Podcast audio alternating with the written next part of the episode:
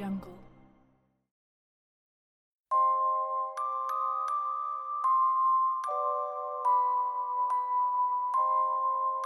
Audio Jungle.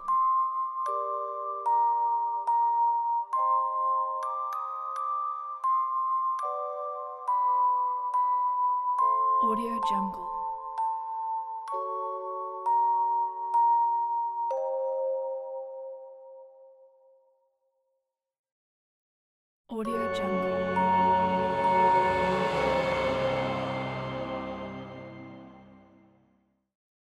Hola, hola pequeñines. Es agradable saber que escucharás el primer episodio de la serie Día de Muertos. Soy tu maestra, Patti Bocarando, y hoy hablaremos sobre los elementos que conforman el altar. ¡Comenzamos!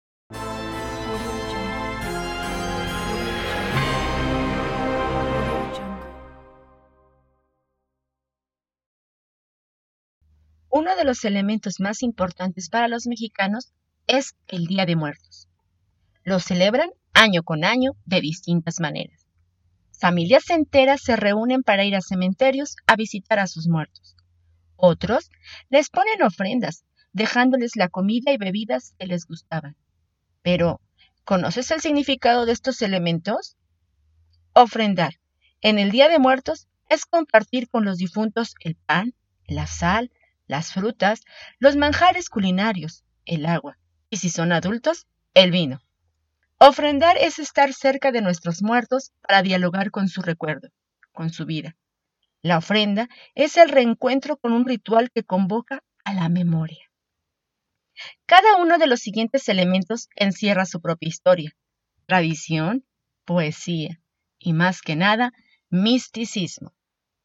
El agua, la fuente de la vida, se ofrece a las ánimas para que mitiguen su sed después de su largo recorrido y para que fortalezcan su regreso. En algunas culturas simboliza la pureza del alma.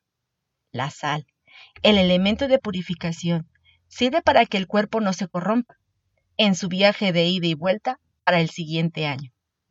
Velas y veladoras. Los antiguos mexicanos utilizaban rajas de ocote.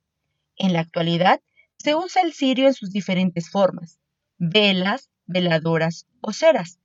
La flama que produce significa la luz, la fe, la esperanza.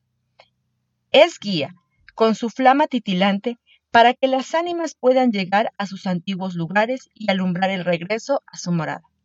En varias comunidades indígenas, cada vela representa un difunto, es decir, el número de veladoras que tendrá el altar dependerá de las almas que quiera recibir la familia.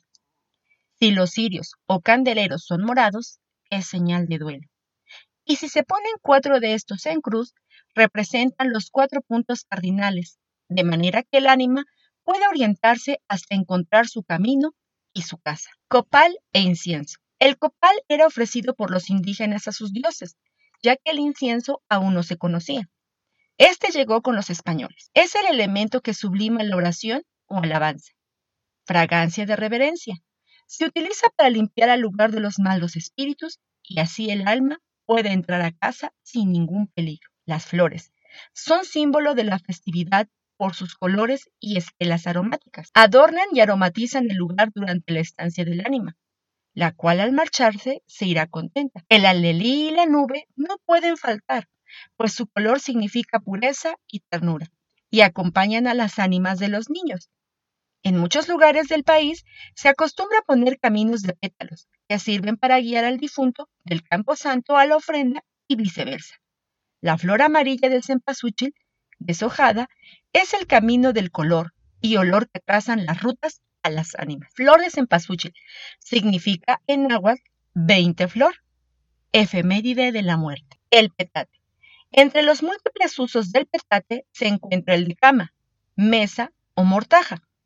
En este particular día funciona para que las ánimas descansen, así como de mantel para colocar los alimentos de la ofrenda. El pan. El ofrecimiento fraternal es el pan. La iglesia lo representa como el cuerpo de Cristo, elaborado de diferentes formas. El pan es uno de los elementos más preciados en el altar. El retrato. El retrato del recordado sugiere al ánima que nos visitará, pero éste debe quedar escondido, de manera que solo pueda verse con un espejo, para dar a entender que al ser querido se le puede ver, pero ya no existe. La imagen de las ánimas del purgatorio. Para obtener la libertad del alma del difunto, por si acaso se encontrara en ese lugar, para ayudarlo a salir, también puede servir una cruz pequeña hecha con ceniza. El mole con pollo, gallina o guajolote es el platillo favorito que ponen en el altar muchos indígenas de todo el país, aunque también le agregan barbacoa con todo y consomé. Estos platillos son una estela de aromas, el banquete de la cocina en honor de los seres recordados. La buena comida tiene por objeto deleitar al alma que nos visita. Se puede incluir el chocolate de agua, la tradición prehispánica dice que los invitados tomaban chocolate preparado con el agua que usaba el difunto para bañarse, de manera que los visitantes se impregnaban de la esencia del difunto. Las calaveras de azúcar, medianas, son alusión a la muerte siempre presente. Las calaveras chicas son dedicadas a la Santísima Trinidad y la grande al Padre Eterno. También se puede colocar un aguamil, jabón y toalla, por si el ánima necesita lavarse las manos después del largo viaje. El licor es para que recuerde los grandes acontecimientos agradables durante su vida y se decida a visitarnos. Una cruz grande de ceniza sirve para que al llegar el ánima hasta el altar pueda expiar sus culpas pendientes. El altar puede ser adornado con papel picado, con telas de seda y satín, donde descansan también figuras de barro, incensario o ropa limpia para recibir a las ánimas. La ofrenda, en sí, es un tipo de escenografía donde participan nuestros muertos, que llegan a beber, comer, descansar y convivir con sus deudos. Hasta aquí con este primer episodio y te recomiendo que veas el video poniendo la ofrenda de la serie Ventana a mi comunidad para que aprendas más en https dos puntos diagonal diagonal ventanamicomunidad.org, diagonal V mayúscula, diagonal V mayúscula, Y, H, 7, P, T mayúscula, Z, 5.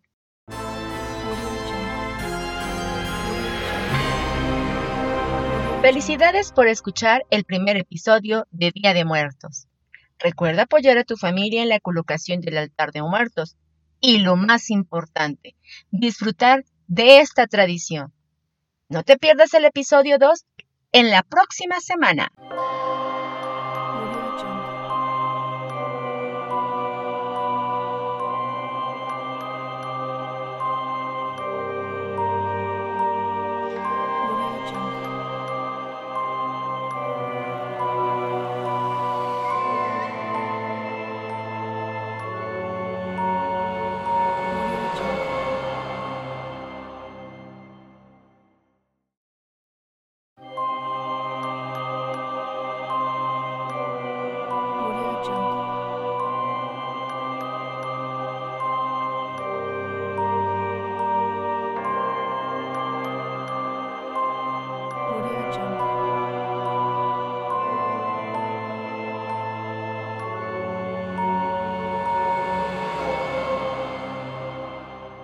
Jungle.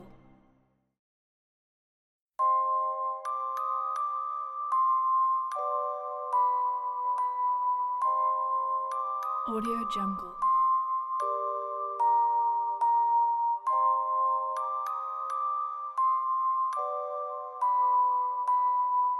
Audio Jungle.